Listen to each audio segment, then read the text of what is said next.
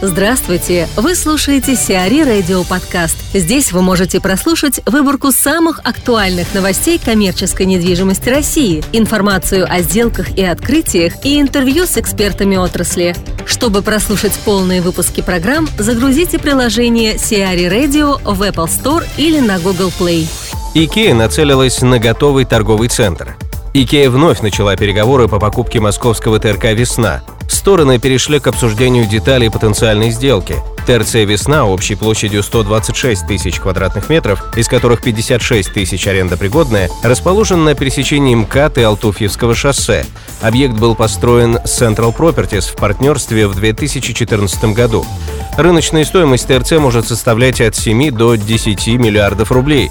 Вероятно, после покупки рядом с ТРЦ появится магазин Икеа, а саму весну ждет реконцепции под стандарты Меги. Примечательно, что комплекс находится недалеко от метро Алтуфьево, где у Икеа пока нет собственных объектов. Павел Богданов, директор по операциям компании Daxer, рассуждает о том, к чему приводит отсутствие долгосрочного планирования и настороженное отношение к 3PL-провайдерам. Мировой логистический рынок э, уже, в принципе, давно пришел к использованию 3PL-провайдеров, то есть профессиональных поставщиков логистических услуг, Россия, скажем так, она с определенным запозданием следует этим uh-huh. тенденциям. В принципе, у нас развивается этот рынок, но отношение достаточно действительно настороженное. Во-первых, в силу того, что есть определенный консервативный подход со стороны клиента, есть определенные сомнения в профессиональном уровне 3PL-провайдера. Потому что сам процесс передачи управления логистикой на аутсорсинг – это достаточно длительный процесс. Часто, если это большая производственная компания, занимает от года до трех, и иногда больше, иногда меньше. Соответственно, компании несут определенные риски в случае недостаточного профессионализма команды. Однако, в принципе, на текущий момент на рынке появляются достаточно серьезные профессиональные команды, которые действительно достойно могут представлять логистику клиенту. Ну, соответственно, вытекающий вопрос, как такое настороженное отношение мешает нашему рынку? И почему, на ваш взгляд, все-таки 3PL-провайдеры необходимы? Ну, я попробую сформулировать попроще. Любые серьезные производственные компании, так же как любые вообще серьезные компании, необходимо концентрироваться на, скажем так, основном виде своей деятельности. Да? Там, если, это, если это производственники, это производство, соответственно, дистрибьютора и так далее по аналогии. Да? Большое количество ресурсов необходимо привлекать э, к логистическому обслуживанию. Соответственно, ресурсы распыляются, и просто использование них становится неэффективным. На текущий момент логистика – это не только там какие-то отдельные звенья, такие как перевозка и хранение. Это достаточно сложный программно-аппаратный комплекс да, у многих э, поставщиков, который позволяет управлять не только материальными потоками, но и информационными потоками. То есть это отслеживание грузов, это электронный обмен, электроникал дата интерчейндж, автоматические подгрузки заказов из системы в систему и так далее. То есть достаточно uh-huh. сложный профессиональный рынок, профессиональная область, которой, соответственно, должны заниматься профессионалы. Ну и, соответственно, как, на ваш взгляд, переломить эту ситуацию? Какие вообще можно предпринять меры, чтобы люди больше доверяли этим специалистам? Наверное, имеет смысл больше рассказывать о технологиях, которые применяются в современной логистике, показывать э, прозрачность всех процессов, открытость при достижении определенного профессионального уровня и открытость всех процессов. Отношение пользователей 3PL провайдеров э, будет меняться достаточно интенсивно. В принципе, мы уже видим, да, что на текущий момент тенденция меняется и все-таки происходит э, плавный переход от непосредственно поставщиков транспорта и складских помещений ритейл-провайдерам.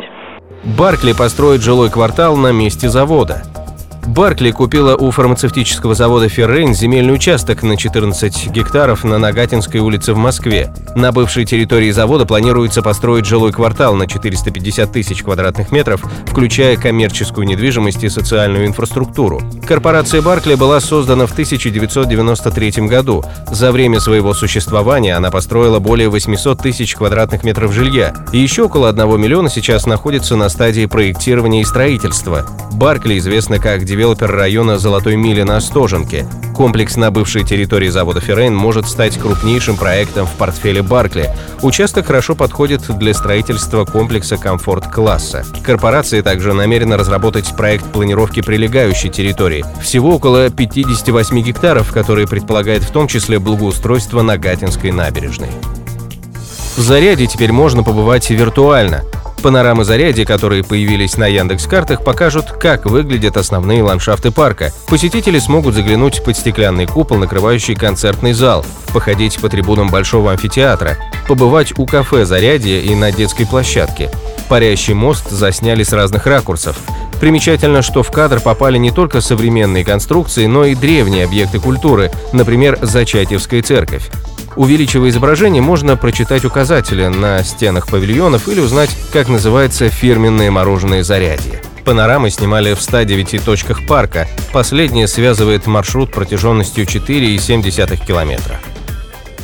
Айрат Гизатулин возглавил комитет в РГУТ.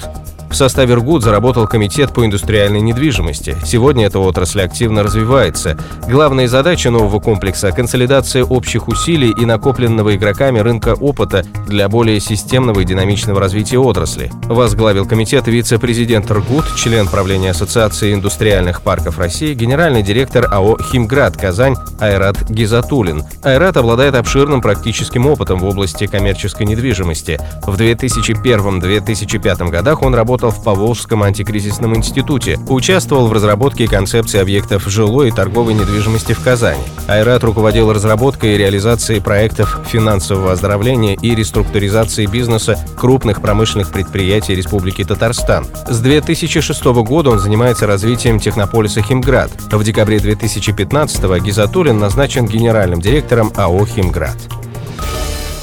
Сиари Радио. Эксклюзивные рубрики «За и против», «Ноу-хау», «Ремейк», «Новые форматы». Слушайте в полных выпусках программ в приложении Сиари Radio. Приложение доступно в Apple Store и на Google Play. Более подробная информация на сайте siari.ru slash radio.